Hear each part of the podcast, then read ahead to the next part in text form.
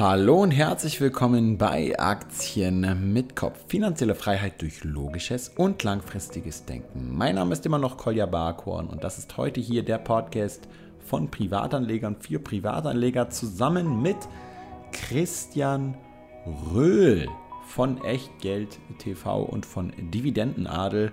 Und wir sprechen natürlich über die aktuelle Marktlage, über die Einschätzung von Risiken über Cashquoten, über Aktien nachkaufen und über den Coronavirus. Das Gespräch ist ungefähr 40 Minuten lang. Es gibt wie immer spannende Erkenntnisse, wenn Christian hier zu Gast ist. Also Ohren auf beim Eierkauf und wir legen direkt jetzt los. Herzlich willkommen zurück im Aktien mit Kopf Podcast, lieber Christian Röhl. Wie geht es dir heute Morgen am 2. März?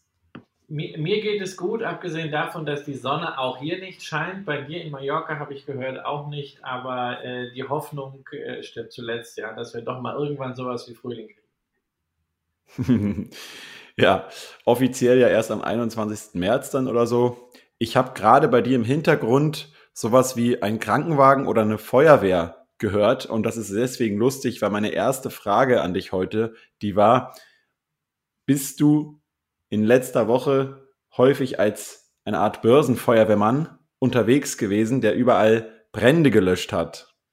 Naja, also Brände habe ich nicht gelöscht, aber es gab natürlich, das wird bei dir nicht anders gewesen sein, viele, viele Anfragen. Und man muss natürlich sagen, äh, in den guten Zeiten, äh, da ist es ja einfach, da kommt jeder irgendwie klar. Aber in Zeiten wie in der letzten Woche, da ist natürlich eine gewisse Erfahrung auch hilfreich und wenn man die dann einbringen kann, ist es auch ein äh, schönes Gefühl.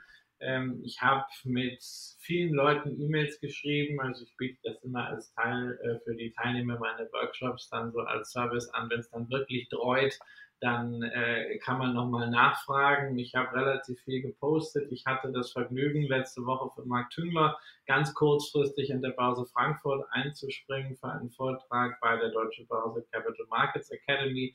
Habe also da drei Stunden eigentlich über Anlagestrategien gesprochen, aber das war natürlich alles im Fall Corona. Und ich glaube, dass äh, wir zusammen, ähm, alle, die irgendwie, ja, wie nennt man uns, Finfluencer sind, ähm, gerade jetzt besonders wichtig sind, äh, weil wir können jetzt eins machen, nämlich Leute immer wieder daran erinnern, was eigentlich ihre Strategie ist, die sie sich überlegt haben und sich nicht durch drei, vier Tage, die einfach zum Börsenleben dazugehören, von diesem Weg von diesem Marathonlauf des Investierens ablenken zu lassen.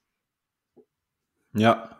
Ja, ich muss auch immer wieder feststellen, dass es dann doch anscheinend recht wichtig ist, weil wenn man selber jetzt schon eine Weile an der Börse aktiv ist, dann kennt man ja solche, ähm, solche Bewegungen. Klar, jetzt irgendwie minus 15, minus 20 Prozent in, innerhalb von ein paar Tagen ist doch dann eher recht selten. Da kannst du uns ja vielleicht gleich mal ein paar Statistiken noch oder so zeigen. Aber trotzdem, wenn man jetzt irgendwie zehn Jahre oder länger dabei ist, dann, dann weiß man, dass es irgendwie dann doch meistens wieder weitergeht. Und wenn man dann aber was dazu sagt oder ein Video hochlädt, dann kriegt man echt richtig viele Nachrichten, wo, wo die Leute dann doch eben nochmal sagen, boah, das, das war jetzt echt beruhigend, danke und so, weil wahrscheinlich, wenn man erst so ein oder zwei Jahre dabei ist, dann ist es natürlich erstmal eine neue Erfahrung, oder? Ja, natürlich. Was ich auch festgestellt habe, ist, äh, selbst die Leute, die drei, vier Jahre dabei sind, auch äh, schon damals für einen Workshop von mir waren und dann dieses zweite Halbjahr, speziell das vierte Quartal 2018 mitgemacht haben, wo wir ja auch einen deutlichen Rücksetzer erlebt haben. Ähm, das kam halt verteilt über die Zeit und dann dieser Sell-off auch noch zwischen Weihnachten und Neujahr, wo viele nicht so ganz hingeguckt haben und dann ging es sofort wieder rauf. Das war natürlich nervlich, nicht so strapaziös wie jetzt diese sieben Tage, an denen der S&P 500, den ich ja ganz gerne betrachte, wenn es über Aussagen zum Gesamtmarkt geht, an denen dieser Index vom Allzeithoch in den Korrekturmodus gegangen ist, also mehr als 10% Minus erreicht hat. Äh, und das war für viele Anleger halt schon verständlicherweise ein Risikomoment, den sie so in dieser Intensität, so geballt, nie vorher erlebt hatten. Mich persönlich hat das sehr erinnert an 2011. Ich habe das auch schon am äh, Dienstag letzter Woche bei Facebook und bei Twitter mal gepostet. Ähm, damals schwelte auch lange Zeit das Problem der Euro-Schuldenkrise. Man hat das an den Märkten nie so richtig wahrgenommen, aber dann reichte ein ganz kleiner Funke. Damals war es die Aberkennung des AAA-Ratings für die USA durch Moody's, dass die Sache richtig ins Rutschen kam und der DAX binnen sieben Tagen 25 Prozent verloren hat. Und genau das Gleiche haben wir auch gesehen. Ein Risiko, was lange Zeit komplett ausgeblendet wurde, schlägt plötzlich zu durch die Corona-Fälle in Italien, durch dieses Spreading. Und dann geht es massiv runter, jeden und jeden und jeden Tag. Genau. Und ja, du hast ja schon gerade gesagt, 2011 und bist aber ja auch schon länger als jetzt 2011 an der Börse, hast wahrscheinlich also noch andere äh, noch stärkere Rückgänge. Ich meine, die Finanzkrise selber ist ja bestes Beispiel mitgemacht. Und was ist jetzt so dein Rat erstmal für die, für die Leute, die, die noch nicht so lange dabei sind, emotional gesehen?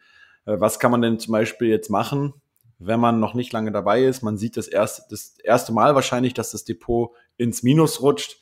Was, was sind da so mögliche äh, Vorgehensweisen erstmal jetzt gar nicht marktbezogen, sondern einfach emotional bezogen. Was soll man tun? Rausgehen an die frische Luft oder was ist ja, dein Hinweis? Rausgehen, rausgehen an die frische Luft, ein bisschen Sport machen, auf dem Crosstrainer rumturnen oder ein bisschen laufen ist immer sehr gut. Ähm, vor allem ganz wichtig auch äh, so eine Art äh, Digital Detox. Ja, also in der letzten Woche war es natürlich schon so, wenn überall so Live-Ticker blitzen und jeder einzelne Corona-Fall dann gleich eine Headline vorne äh, bei Bild.de ist oder auch äh, bei äh, Nachrichtenportalen wie Welt oder Spiegel, dann wird man selbst unglaublich angesteckt davon. Und äh, da hilft es wirklich sehr, ähm, weil es, das ist ja alles kein Newswert. Ähm, das ist ja letztendlich äh, quasi wie das, was Gerd Kommer Finanzpornografie nennt. Das bringt niemandem was, diese Information. Da einfach mal zu sagen, man geht auch, was Medienkonsum angeht, Nachrichtenkonsum angeht, vielleicht in diesen Rhythmus, den ich ja noch ganz gut kenne aus meiner Kindheit. Mhm. Ja, ähm, da hatte man abends die Tagesschau, da hatte man morgens eine Tageszeitung und ab und zu hat man zwischenzeitlich vielleicht Radionachrichten gehört. Das ist unglaublich entschleunigend und nimmt einfach wahnsinnig viel von diesem Druck, der durch diese Live-Ticker-Befeuerung entsteht. Und das überträgt sich dann auf so eine Nervosität. Und wenn man dann noch sieht, äh, 50 Mal am Tag hier in der, in der App rumschalten, man sieht, oh Gott, die Kurse fallen immer tiefer und tiefer, da wird man wahnsinnig. Und äh, das führt dann dazu, dass das Risiko steigt, dass man irgendwelche Kurzschlusshandlungen tätigt. Okay. Ja, und dann, dann kommen wir doch mal jetzt tatsächlich zu genau dem Geschehenen und dem, was, was halt gerade passiert. Ich sehe das ja immer so, ähm, man, man sieht genauso eine Headline, wie du gerade gesagt hast. Ich, ich, die, die Headline, die mir aufgefallen war, war äh, bei der Welt äh, irgendwie in Italien sterben die Menschen im Stundentakt. Ähm, und dann dachte ich so, Nanu, das ist ja schon heftig, wenn jetzt irgendwie das Ganze in Italien ankommt und die Menschen alle da irgendwie, also so klang das ja, reihenweise sterben. Und äh, dann, dann forscht man aber irgendwie so ein bisschen näher nach und siehe da, irgendwie alle Leute, die da irgendwie kurzfristig gestorben waren, waren über 80, teilweise irgendwie 85, 86 Jahre alt. Dann der eine Patient, der hatte sowieso irgendwie noch Krebs und dann kommt irgendwie immer so dieser, bei mir kommt dann immer, immer tatsächlich genau immer dieser Gedanke, Mensch, da versucht jemand einfach möglichst viel Dramatik zu erzeugen. Genauso wie wenn jetzt jemand schreibt, der Virologe vom Institut XY sagt, das wird die weltweit größte Pandemie mit und 80 Prozent aller Leute werden sich anstecken. Und ich stelle mir dann immer die Frage, ja, aber was sagen denn zum Beispiel 100, der Durchschnitt aus 100 Virologen, wenn man jetzt zum Beispiel mal alle Virologen befragen würde? und manche wahrscheinlich nicht zu diesen dramatischen Schlüssen kommen und man davon einen Querschnitt bildet, dann klingt der in der Regel nicht mehr so ganz dramatisch. Aber mich würde mal interessieren, wie ist denn so deine Einschätzung, was, was diesen Virus betrifft und was die Weltwirtschaft betrifft und so weiter? Hast du dir da auch Gedanken gemacht? Ich, ich, ich, bewundere jeden, der jetzt da eine seriöse Einschätzung abzugeben glaubt, weil ich denke, dass es nicht möglich ist. Äh, also zunächst das Virus an sich kann ich überhaupt nicht einschätzen, weil ich es glücklicherweise nicht habe, hoffentlich auch nicht bekomme und weil ich überdies weder Biologe noch Virologe äh, noch sonstiger Mediziner bin. Und ich muss wirklich sagen, äh, äh, ich bin überrascht, wie viele äh, Börsenvollkoffer, auf Deutsch gesagt, sich schon in den letzten Wochen, seit das in China ausgebrochen ist, immer eine Meinung dazu äh, zugetraut haben, äh, genau zu prophezeien, ach, das wird alles nicht so schlimm äh, und das Virus entwickelt sich so oder so. Also ich halte das für pures Bullshit-Bingo. Äh, vielmehr bin ich der Meinung, wir wissen überhaupt nicht, was da passiert. Und zwar wissen wir es nicht, an drei Fronten. Erstens, wir wissen nicht, wie sich die Epidemie, die Pandemie, das Virus noch entwickelt, wie viele Menschen infiziert werden. Das hängt sehr entscheidend auch wahrscheinlich nach allem, was man liest, vom Wetter ab. Es hängt äh, davon ab, wie Maßnahmen von Staaten greifen.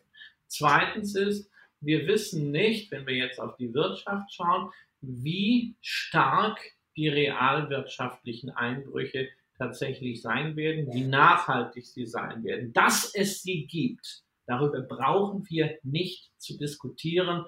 Äh, nach Meldungen von Apple, nach Meldungen von Microsoft, nach Meldungen von vielen Konsumwerten äh, wie Adidas. Da ist nur die Frage, wie viel Geschäft fehlt davon und wie viel kann später wieder aufgeholt werden. Und drittens wissen wir nicht, was diese realwirtschaftlichen Auswirkungen dann perspektivisch anrichten. Führt das dazu, dass wir in eine weltweite Rezession abgleiten? Was machen die Notenbanken? Wird das, was die Notenbanken machen können, teilweise auch an Verrücktheiten, am Ende wirklich reichen, um relativ zügig aus einer möglichen Rezession herauszukommen?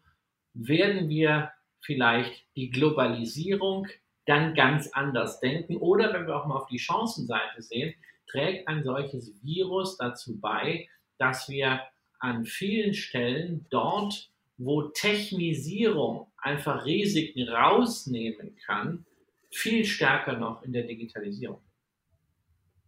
Ach, du meinst, dass es dann in dem Bereich schneller zu, zu den notwendigen Änderungen kommt, oder? Nat natürlich, weil wir sehen ganz klar eines, und das hat äh, ähm, der zuständige WHO-Direktor äh, letzte Woche auch schon auf einer Pressekonferenz gesagt, äh, äh, in China wird sehr, sehr, sehr viel online gemacht. Also nicht nur was mhm. die Erfassung angeht, sondern zum Beispiel auch äh, Online-Classes momentan. Ja, wenn die Schulen geschlossen sind, wird online weiter unterrichtet. Ähm, das ist natürlich generell ein großer Vorteil. Man kann, muss weniger fliegen, wenn man stärker auf Videoconferencing setzt. Man ja. Äh, hat das Problem der Übertragung von Viren und Krankheitserregern nicht, wenn man äh, Bargeld zugunsten vom digitalen Zahlungsverkehr zurückdrängt. Also ja. Ich will jetzt absolut nicht der Bargeldabschaffung das Wort reden, aber das sind Themen, über die man im Nachgang dazu sicherlich reden wird. Ja, verstehe.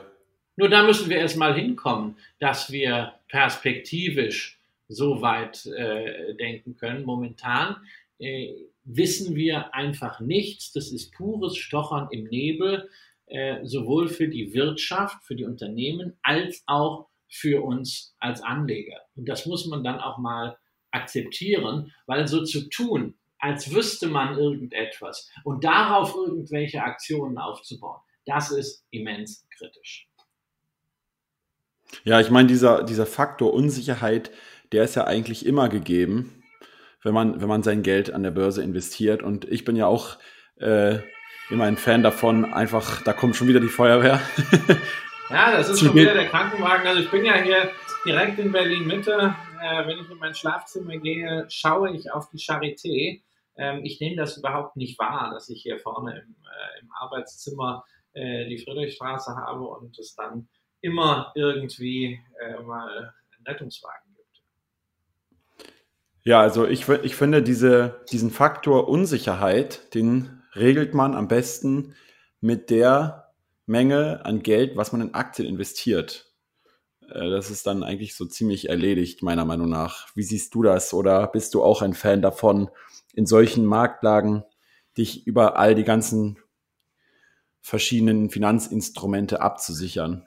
Nein, nein, nein, da halte ich, da halte ich überhaupt nichts von. Das ist natürlich toll für alle diejenigen, die äh, jetzt sagen, also vor zwei Wochen schon haben sie gesagt, also irgendwie, das ist doch merkwürdig, dass das Coronavirus so ignoriert wird an den Märkten. Sie gehen jetzt einfach mal in Put-Absicherung oder raus aus allem. Naja, das ist ganz toll, wenn Sie das an der Stelle jetzt richtig geschafft haben.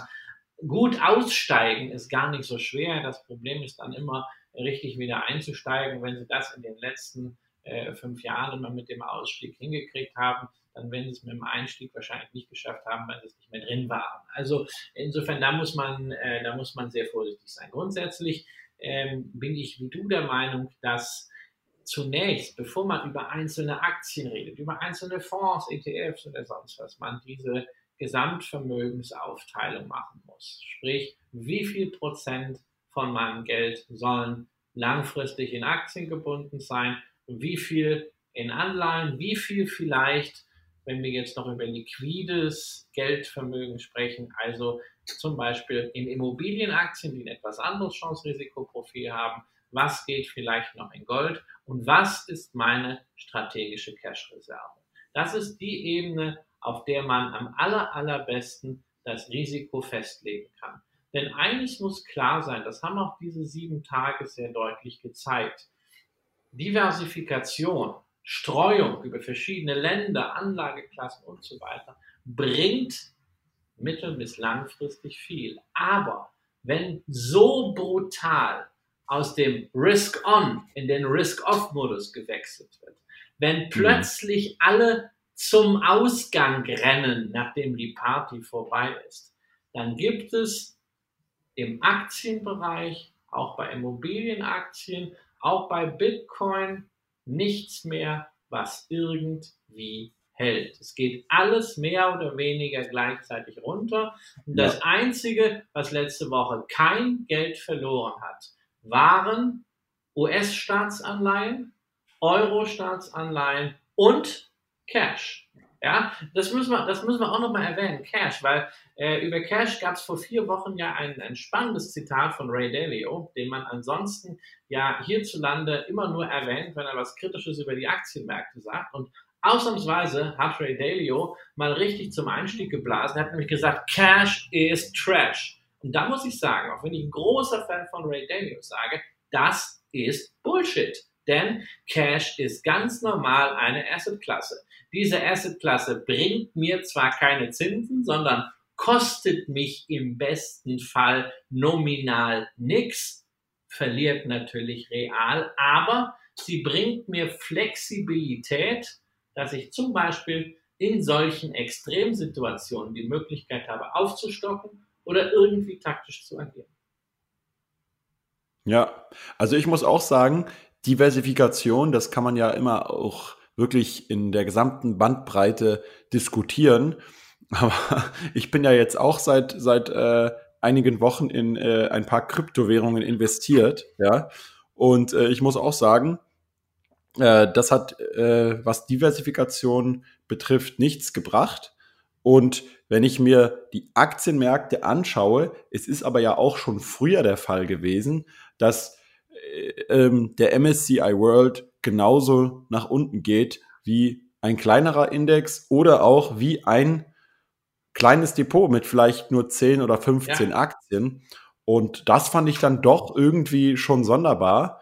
Ähm, Gerade wo ich ja auch irgendwie so diverse Depots habe, die, die relativ konzentriert sind und sich auch mehr vielleicht in einigen Branchen ähm, orientieren wie, wie jetzt irgendwie andere. Aber man sieht ja beispielsweise, dass der MSCI World äh, jetzt gerade in so einer Marktphase wie jetzt aktuell keine wirklichen Diversifikationsvorteil hatte vor äh, irgendwie einem konzentrierteren Depot. Aber das ist natürlich auch, was vielleicht den Betrachtungszeitraum angeht, nicht, nicht hängt immer davon ab. Nein, nein, also genau, aber wir müssen einfach sagen, in einem solchen Extremfall ist es ziemlich egal gewesen, ob du jetzt im DAX, im MSCI World, im Eurostox oder im S&P gesteckt hast. Ja, du hast in diesen hm. sieben Tagen bei den einen 12 Prozent, beim anderen 13 Prozent Minus gemacht. Es gab von den 20 wichtigsten Länderindizes im Februar nur einen einzigen, der Plus gemacht hat.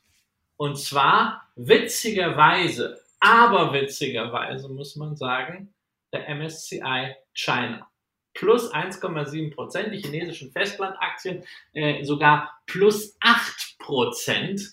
Ähm, aber da muss man natürlich sagen, dann ist man schon auf einer Diversifikationsebene, die sehr, sehr kleinteilig ist äh, und handelt sich natürlich dann auch, wenn man sagt, also ich mache jetzt einzelne Länder, dann hat man wahrscheinlich auch Russland und Brasilien dabei, wo es im Umkehrschluss umso kräftiger runterging als im S&P 500. Man muss das einfach akzeptieren. Diversifikation, dieser berühmte Free Lunch in einem systematisch gestreuten Portfolio funktioniert über die Zeit funktioniert mhm. aber nicht in sieben Tagen, in dem Märkte massiv und brutalst möglich Risiken, die man vorher nicht gesehen hat, einpreisen. Wir unterbrechen die aktuelle Sendung für eine Werbepause und zwar für Blinkist.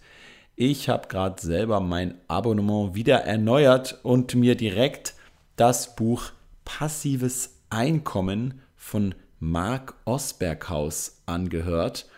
Und ja, dieses Buch fasst ein bisschen so die Möglichkeiten des passiven Einkommens zusammen, wobei er auch sehr, sehr viele Möglichkeiten hier auslässt, muss ich ganz klar sagen. Aber eine zentrale Message habe ich dann doch aus diesem Buch mitnehmen können. Und zwar, wenn es um passives Einkommen geht, dann geht es nicht darum, einfach auf der faulen Haut zu liegen, die Beine hochzulegen und das Geld von alleine ins Konto strömen zu sehen, sondern egal, was man an passiven Einkommenquellen aufbauen möchte, man muss am Anfang immer jede Menge überproportionale Arbeit investieren, damit es sich dann lohnt. Und ein zweiter Aspekt, den ich hier sagen will, ist, dass es auch wichtig ist, bestimmte Nischenthemen zu finden, die wirklich gut passen. Er bringt da als Beispiel äh, hier die Frisuren von seinem eigenen Hund als sehr gutes Beispiel oder die Aufzucht von Tomaten und anderen äh, Gewächsen auf dem eigenen Balkon. Das sind wirklich sehr hervorragende Nischenthemen, wo jetzt zum Beispiel, wenn man einfach nur heutzutage ein Buch schreibt über vegetarische Kochrezepte oder allgemeine Inhalte, man mit sehr hoher Wahrscheinlichkeit damit keinen Erfolg mehr erzielen können wird, weil es einfach schon zu viel Konkurrenz gibt. Also eigentlich eine ganz gute Zusammenfassung hier von diesem Buch und genau das macht ja auch Blinkist so gut. Ich weiß jetzt zum Beispiel nicht, ob ich mir dieses Buch Passives Einkommen extra kaufen würde von dem Marx Osberghaus, aber das, die Zusammenfassung war richtig gut und hat mir vollkommen ausgereicht. Und genau das macht ja Blinkist auch bei 3000 anderen Sach- und äh, ja, natürlich äh, Non-Fiction-Büchern es geht dabei natürlich um persönliche Entwicklung, um Psychologie, um Business, um Leadership, Ratgeber und so weiter. Ihr werdet also dort natürlich keine Romane finden, weil Romane will man natürlich eigentlich so in ihrer vollen Länge lesen, wie jetzt zum Beispiel Harry Potter und nicht irgendeine Zusammenfassung davon haben. Aber bei allen Sachbüchern gibt es richtig, richtig, richtig gute Titel dabei und ihr bekommt dort auch am Ende der Titel immer nochmal eine gute Zusammenfassung mit gegebenenfalls Handlungsanweisungen, Regeln für Kommunikation, Gehaltsverhandlungen, Lifehacks und Tipps für mehr Produktivität. Jeden Titel könnt ihr euch dort natürlich auch durchlesen oder auf Deutsch oder Englisch von echten Menschen eingelesen auch anhören. Ja, und das wollt ihr natürlich tun, möglichst zu einem geringen Preis. Und deswegen könnt ihr euch über den Link blinkist.com slash amk das Ganze mit 25% Rabatt auf das Jahresabo Blinkist sichern. Ihr gebt also einfach blinkist.de slash amk ein oder auch .com, ist vollkommen egal. und dann bekommt ihr 25% Rabatt auf das Jahresabo Premium. Und dann wünsche ich euch viel Spaß beim Stöbern. Es gibt, wie gesagt, 3000 Büchern. Jede Menge habe ich davon selber auch mehr reingezogen. Und ich muss tatsächlich sagen, vor allem der Psychologie- und der Geschichtsbereich dort hat mich sehr, sehr, sehr interessiert bisher. Und es gab wirklich viele spannende Bücher, zum Beispiel über die Familie und den Kaufmann Fugger. Das fand ich wirklich richtig klasse, die Zusammenfassung. Und ansonsten gehen wir jetzt weiter im Podcastgespräch. Ja, und dann gibt es natürlich immer, wenn wir jetzt dann mehr auf die die einzelnen Werte äh, schauen natürlich auch diverse Diskussionen um, um manche Branchen, Nischen und, und Einzelunternehmen, die besonders darunter leiden. Und natürlich auch wiederum viele Menschen, die sich solche Aktien wie, wie äh, Teamviewer, du hast ja vorhin erwähnt, Videokonferenzen oder halt auch sowas wie Paul Hartmann AG liest man dann auf einmal überall. Ja, ich finde das immer äh, interessant. Also Aktien, die irgendwie sonst nie irgendwie in der Diskussion stehen. Auf einmal ähm, sind sie fast schon ausverkauft. Ähm, und da muss man sich natürlich auch immer die Frage stellen, sollte man sich jetzt einzelne Aktien raussuchen, die vielleicht in einer Situation profitieren mögen, kurzfristig, mittelfristig, aber man muss ja natürlich da noch immer bedenken, ist das langfristig trotzdem ein, ein gutes Unternehmen, ja, also, oder haben die jetzt nur mal so ein einen guten Tag oder eine gute Zeit, weil, weil sie vielleicht erhöhte Nachfrage haben. Ne? Ja, man muss also überdies noch sich fragen, ob also diese Nachfrage, die momentan erhöht ist, wirklich denn A, überhaupt befriedigt werden kann. Ne? Also können die das, was nachgefragt wird, überhaupt produzieren, um zusätzliche Umsätze zu machen? Und B, ist das wirklich nachhaltig oder sind das nur Vorzugseffekte? Ne? Also äh, wenn mhm. wir hier über diese Hamsterkäufe äh, sprechen, äh, genau. äh, da habe ich in einigen Foren halt auch gelesen, ja, davon müsste doch jetzt eigentlich Unilever und Frosta profitieren. Naja, äh, es mag zwar sein, dass jetzt der eine oder andere da ein paar Nudeln oder ein paar Tiefkühlfische extra kauft, aber ähm, wenn die Krise vorbei ist, will er die dann nicht nochmal kaufen. Ja, also da sind, äh, sind viele Vorzugseffekte ja. drin. Und bei, bei so Nischen wie Paul Hartmann, Paul Hartmann ist grundsätzlich mal ein ganz großartiges Unternehmen, ähm, das allerdings nicht mehr äh, so stark wächst, wie man es vor zwei Jahren noch gehofft hatte. Das ist auch bei so einem etablierten Unternehmen äh, im mal Sanitär- und Medizinproduktebereich nicht weiter schlimm. Dann ging die Aktie runter. Jetzt wurde sie halt plötzlich entdeckt irgendwo an ein paar Stellen empfohlen. Äh, da haben Leute gekauft, ohne dass sie sich vorher mal angeguckt haben, wie ist eigentlich auch die Markttiefe in der Aktie.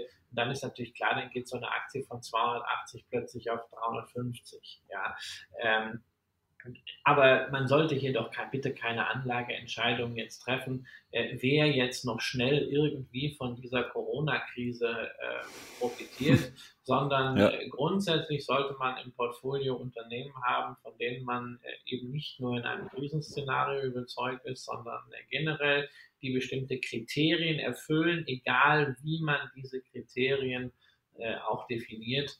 Und äh, ob man die dann langfristig hält oder irgendwie taktisch allokiert, das ist dann jedem selbst überlassen. Aber doch ja. bitte jetzt nicht irgendwie versuchen, noch ganz schnell besonders clever zu sein. Und man kann auch davon ausgehen, also wenn man als Privatanleger auf die Idee kommt, Mensch, Unternehmen XY müsste doch jetzt eigentlich davon profitieren.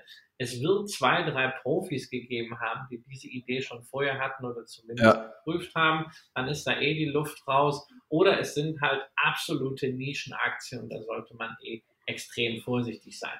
Wir hoffen doch alle, und das ist auch das plausibelste Szenario, dass wir jetzt nicht zwei Jahre lang in einem extrem solchen Szenario leben, sondern äh, mhm. äh, dass wir, dass diese Krise gelöst wird. Und dann stellt sich, wie ich das eben schon gesagt habe, halt die Frage, was sind die Folgen davon und äh, äh, wie kann man mit den Auswirkungen dann klarkommen. Und da geht es eher darum, äh, sich mal mit einem Szenario zu beschäftigen, das vielleicht wirklich in Richtung einer Rezession geht. Und dann erkennt man auch, dass es da durchaus auch noch Abwärtspotenzial gibt an den Märkten. Und zwar nicht zu knapp. Und dass mhm. man vielleicht also mit dem Auflösen der Cash-Reserve ein bisschen vorsichtiger sein sollte.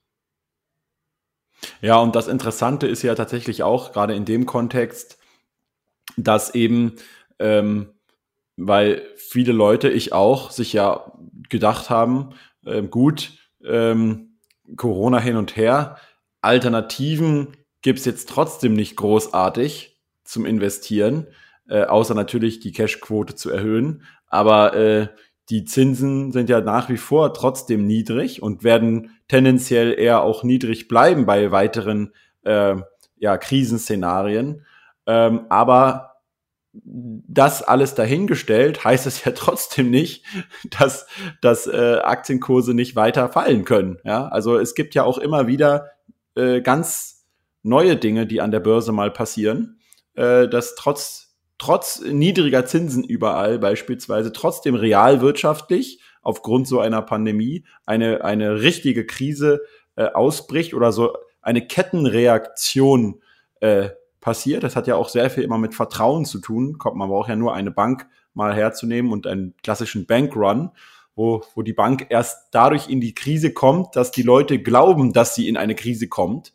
Und ähm, ja, also ich habe äh, hier einfach nur in einer Reselling-Community gelesen. Da hat einer sich ganz viele Mundschutzmasken gekauft in einer Apotheke und hat die dann an der Grenze, in einer, an der Tankstelle äh, verkauft und an die ganzen Hamsterkäufer. Und ich glaube, das ist dann wirklich so die einzige Art und Weise, wie man kurzfristig profitieren kann. Ähm, aber du hast gerade schon das Nachkaufen ja. angesprochen. Und ähm, da wären wir jetzt bei, bei der letzten Thema, was ich so ein bisschen auch hier äh, mal äh, erörtern möchte. Ja, nachkaufen, nachkaufen, nachkaufen. Da, ich meine, gerade für die Anfänger ist es jetzt so ein, so ein gutes Lehrbeispiel. Man hat einige Leute, die sich denken, langfristig wird Microsoft, wird äh, äh Amazon, wird, äh, wird äh, McDonald's, werden sie die Gewinne wieder steigen. Also jetzt günstig nachkaufen. Andere wiederum sagen, nein, das ist noch nicht der Boden, ihr müsst noch warten. Das geht am Montag, am Dienstag noch viel weiter runter. Und jetzt gucke ich gerade mal ins Depot. Jetzt gibt's aber gerade schon wieder eine Gegenbewegung. Und das zeigt ja einfach, dass es nicht so einfach ist, das immer vorher einzuschätzen. Ne? Nee, also den Boden wird man äh, sicherlich nur mit großem Glück finden. Und es ist auch wahnsinnig schwierig an dieser Stelle äh, pauschal zu sagen, macht genau. Nachkaufen genau. jetzt Sinn oder nicht, sondern man muss, was das Verhalten generell angeht, zwischen verschiedenen Situationen im Portfolio einfach unterscheiden.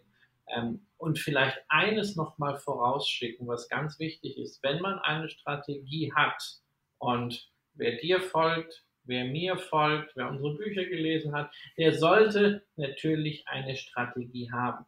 Und der muss, und das ist ganz wichtig, an dieser Strategie festhalten. Und nicht, wenn er bislang ein, zwei Jahre auch vom Mindset her sich darauf vorbereitet hat, ich bin Investor, jetzt in einer solchen Phase plötzlich zum Trader werden, alles rausschmeißen und jetzt versuchen, so ein bisschen rumzocken. Also das ist die, die beste Chance, um das Geld richtig durchzubringen. Das heißt auf jeden Fall dabei bleiben. Das ist, das muss man einfach mal vorausschicken, weil die grundsätzlichen Annahmen, warum man Aktien an sich gekauft hat, sind ja nach wie vor allesamt intakt. Das ist eine Beteiligung an der Wirtschaft, am Fortschritt und nichts anders als mit Aktien kann man so dabei sein und so stark davon profitieren. Wenn wir konkret aufs Nachkaufen kommen, muss man zwischen unterschiedlichen Szenarien unterscheiden. Szenario 1 ist die Situation derjenigen, die eigentlich keine relevante Cash-Reserve haben, außer den zwei, drei Monatsgehältern für Notfälle. Die werden natürlich jetzt nicht investiert, sondern die sind, wenn die Waschmaschine kaputt mhm. geht oder das Auto oder sonst was. Aber die haben hoffentlich auf jeden Fall zum Vermögensaufbau einen Sparplan. Folglich kaufen sie ohne weiteres ja sowieso automatisch nach, müssen also gar nicht mehr nachdenken. Der Sparplan löst diese Frage. Man wird nie den Tiefpunkt erwischen, aber wenn es jetzt irgendwie nochmal weiter runter geht, kauft man automatisch mehr. Und am Ende, nach 10, 15, 20 und noch mehr Jahren, wird sich das ausgeglichen haben, wenn wir unser Basisszenario von steigendem Wohlstand und Fortschritt zugrunde legen. Zweite Situation ist die derjenigen, die vielleicht durch Erbschaft oder Abfindung vor einiger Zeit einen größeren Einmalbetrag bekommen haben, der immer noch zum großen Teil dort liegt und die jetzt dieses Geld irgendwie sukzessive in den Markt bringen möchten. Sich also dafür entschieden haben, nicht alles mhm. reinzudonnern. Die haben auch eine Strategie, wie sie es machen wollen. Zum Beispiel in bestimmten Tranchen. Da kann man sich eine Regel machen, nämlich ab wann man denn eine erste Nachkauftranche vorzieht, weg von diesem Plan, den man sich mal gemacht haben sollte. Ich persönlich habe das äh, selber auch. Ich habe ja äh, ein, ein recht ordentliches Portfolio, in dem ich äh, ähm, unbeabsichtigt etwas zu viel Cash halte, weil ich letztes Jahr aus dem Verkauf einer Beteiligung einiges bekommen habe. Und dieses Geld will ich planmäßig über die Zeit investieren, aber ich ziehe die Hälfte vor, wenn der MSCI World mehr als 25% Rücksetzer gehabt hat. Einen solchen Trigger zu setzen, macht sehr viel Sinn. Und dann haben wir die Situation als drittes derjenigen, die ein annähernd voll investiertes Portfolio haben und vielleicht so eine strategische Cash-Reserve von 5% oder 8%. Genau für den Fall, um mal günstig auf die Jagd zu gehen. Und wenn die nicht traden wollen, sondern wirklich dieses Geld, was ja auch nicht sofort, wenn man es investiert hat, im nächsten Monat wieder aufgefüllt wird, die dieses Geld nutzen wollen, um Aktien günstig einzusammeln, die sollten meiner Meinung nach warten, bis die Aktien wirklich günstig sind. Denn okay. das, dürfen wir nicht, das dürfen wir nicht vergessen. Wir haben hier in den Indizes 12% Rückgang. Übrigens in den Technologiewerten, die ja vorher angeblich so gehypt waren, haben wir keinen stärkeren Rückgang als beispielsweise nee. äh, in den Industriewerten. Ja, das Momentum ist relativ weiter intakt. Und ich kann doch ja. jetzt nicht sagen, Mensch, auf dem aktuellen Niveau ist Microsoft aber das Superschnäppchen.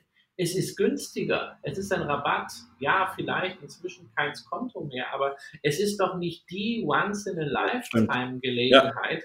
Ja, ähm, und da muss ich doch nicht sagen, okay, nur damit ich jetzt 15% billiger an die Microsoft rankomme, hau ich jetzt meine Cash-Quote auf den Kopf und beraube mich der Flexibilität, dass ich dann noch was machen kann, wenn wir bei ja. minus 30 sind oder bei minus 40 oder mhm. bei minus 50. Und alles das können wir nicht ausschließen. Dann heißt ja. es natürlich auf der anderen Seite jetzt wieder, natürlich, es kann ja sein, das Ganze gibt diese V-förmige Erholung. In zwei Monaten sind die Indizes alle wieder da. Und dann hätte man doch mit Buy the Dip, also den Rücksetzer kaufen, super abgeschnitten. Naja, da ist einem vielleicht ein bisschen zusätzlicher Gewinn durch die Lappen gegangen. Aber mit dem, was man sowieso im Portfolio hat, profitiert man doch davon. Das ist doch dann auch ja. wieder mehr wert. Da muss man sich nicht ärgern. Ja, stimmt. Also gerade in Bezug auf viele Technologiewerte, die ich ja auch im Depot habe, äh, da hast du absolut recht. Also viele haben jetzt schon wieder zur, zur Aufnahme dieses Podcasts äh, denselben Preis an der Börse wie irgendwie Anfang Januar oder Ende Dezember letzten Jahres. Das heißt, da ist nicht wirklich so viel passiert, dass man jetzt unbedingt sagt, ähm, ich würde jetzt hier mein ganzes Pulver verschießen und schon direkt nachkaufen. Und diese Tranchenstrategie, die, die finde ich persönlich auch sehr gut. Was mich interessieren würde, gerade im Kontext dieses berühmten Zitates, äh, dieses Mal ist alles anders, ähm, würdest du denn jetzt, du hast ja erwähnt, die 25 Prozent Rückgang im, ich glaube, MSCI World waren es. Yeah. Würdest, würdest du denn diesen Rückgang wirklich komplett unabhängig von den Gründen des Rückgangs machen? Also ob das jetzt nun Corona-Krise, äh, politische Krise, äh, äh, ja, territoriale äh, Kriegsszenarien, äh, sagst du dann wirklich, nein, 25 Prozent ist meine Regel und hier wird investiert, egal was, warum es ist, oder, oder ist es schon abhängig auch von, von den Gründen? Also in normalen Märkten und in normalen Verhältnissen äh, werde ich das so handhaben. Und es ist ja auch nur die Hälfte dieses Überschuss-Cash-Bestandes, den ich dann, ja. äh, dann, dann reinbringe. Es ist nicht die Hälfte vom gesamten Cash-Bestand, sondern die Hälfte von dem, was mir da eigentlich letztes Jahr zugeflossen ist. was ja. ich nicht investiert habe. Ähm, ansonsten ist natürlich klar, du hast jetzt, äh, äh, was hast du gesagt, Krieg, äh, äh, territoriale Bewegungen.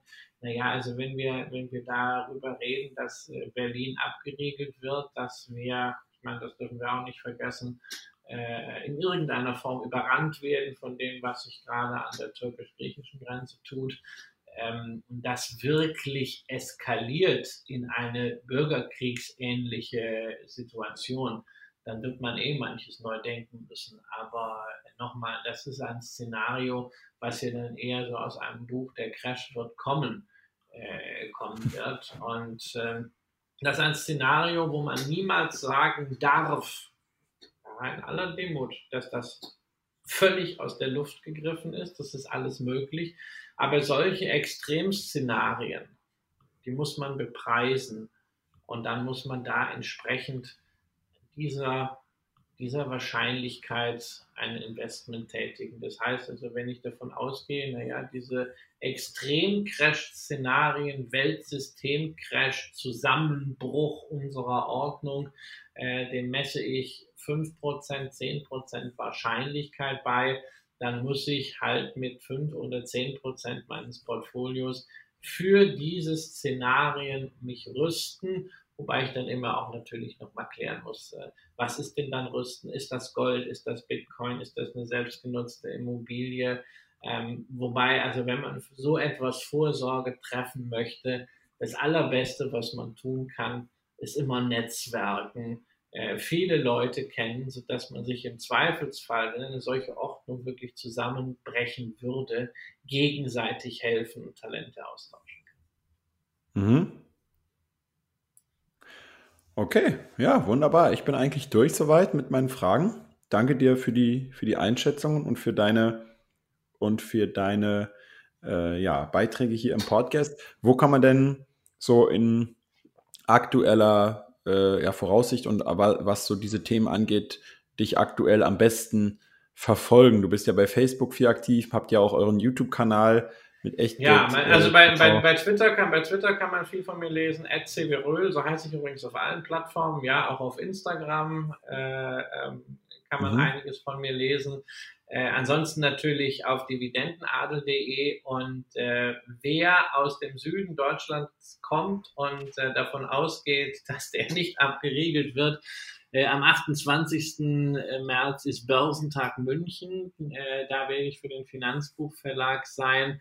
Und einen Abend vorher wird es eine exklusive Abendveranstaltung geben, wo ich zweieinhalb Stunden referiere ähm, zum Thema Seien Sie selbst Ihr bester Vermögensverwalter. Das wird natürlich auch erst kurz vorher gemacht, denn wir werden natürlich über Strategie reden, aber das wird aktuell mhm. Natürlich irgendwie angepasst sein. Ich werde das äh, vielleicht heute oder spätestens morgen auf meiner Website noch posten. Also wer da aus dem Süden okay. Deutschlands Lust hat, kann da hinkommen. Ist übrigens kostenlos. Oh, super. Und äh, auf der Invest trifft man dich dann auch, oder? Nein, also auf der Invest trifft man mich nicht, denn äh, die Invest findet dieses Jahr ausgerechnet dann statt, an dem Wochenende, wo meine Mutter und ich äh, Geburtstag haben. Sie einen Tag mhm. vor mir. Und wir nutzen das äh, wie immer, um gemeinsam zu feiern. Und das machen wir dieses Mal nicht in Deutschland, sondern so ist es noch geplant äh, auf der Main Schiff auf einer Kreuzfahrt von, äh, naja, Spanien nach Italien. Äh, keine Ahnung, aber ob das durchgeführt wird, aber ansonsten bin ich äh, höchstwahrscheinlich dort, wo du dann nicht bist, nämlich auf Mallorca. Okay, dann wünsche ich dir dafür natürlich schon richtig viel äh, Glück, dass das alles klappt. Ich habe vorhin gelesen, dass irgendwo auf irgendeiner Kreuz, auf irgendeinem Kreuzfahrtschiff eine Schlägerei ausgebrochen ist gerade, weil die Leute irgendwie angespannt waren wegen der Situation, aber ich hoffe, dass du, es da das. Das wundert, das wundert mich nicht, wenn man auf einem normalen Kreuzfahrtschiff ähm, in guten Zeiten schon die Schlacht am kalten Buffet oder am warmen Buffet verfolgt, äh, dann weiß man, wie das in solchen Extremphasen dort zugeht. Und ja, also Kreuz, Kreuzfahrtaktien ist halt nochmal äh, ein Thema, ähm, weil viele dort jetzt gerade darüber sprechen, hey, die Dividendenrendite ist jetzt so hoch, bei Carnival, dem Weltmarktführer, ist jetzt 6% Dividendenrendite. Bitte einfach da auch mal in die Vergangenheit schauen, ähm, wie schnell dieses Geschäft einfach schockgefrostet sein kann, haben wir während der Finanzkrise gesehen. Das sind die Buchungen aus finanziellen Gründen ausgeblieben. Jetzt bleiben sie wegen Virus aus. Ähm, und das kann sehr, sehr schnell dazu führen, dass die Dividendenrendite auf Null geht, sprich weil nämlich die Dividende ausfällt. Das haben wir bei den großen Kreuzfahrtgesellschaften damals gesehen. Also das sind keine sicheren Plays. Äh, das ist eine Branche, die steht im Sturm äh, des Virus und wenn sie den Virus überstanden hat, dann haben sie noch das Cruise-Shaming und Greta. da ist viel zu tun und das kann man zum Spaß vielleicht kaufen, wenn man Wortglück haben will, aber ansonsten hochkritisch. Okay, wunderbar. Dann wünschen wir dir weiterhin ein gutes Gelingen und bis nächstes Mal. Danke. Tschüss. Also Leute, wie ihr gehört habt, immer schön Fresse halten und arbeiten ist weiterhin die Devise für 2020. Ich verlinke euch noch die relevanten Artikel und Webseiten von Christian Röhl in den Show Notes auf aktienmitkopf.de slash blog slash podcast. Und dann hören wir uns natürlich schon nächste Woche wieder hier im Podcast. Ich wünsche euch viel, viel, viel Spaß bei der Umsetzung und Erreichung eurer Ziele diese Woche und macht's wie immer gut. Rationale Grüße. Ciao, ciao.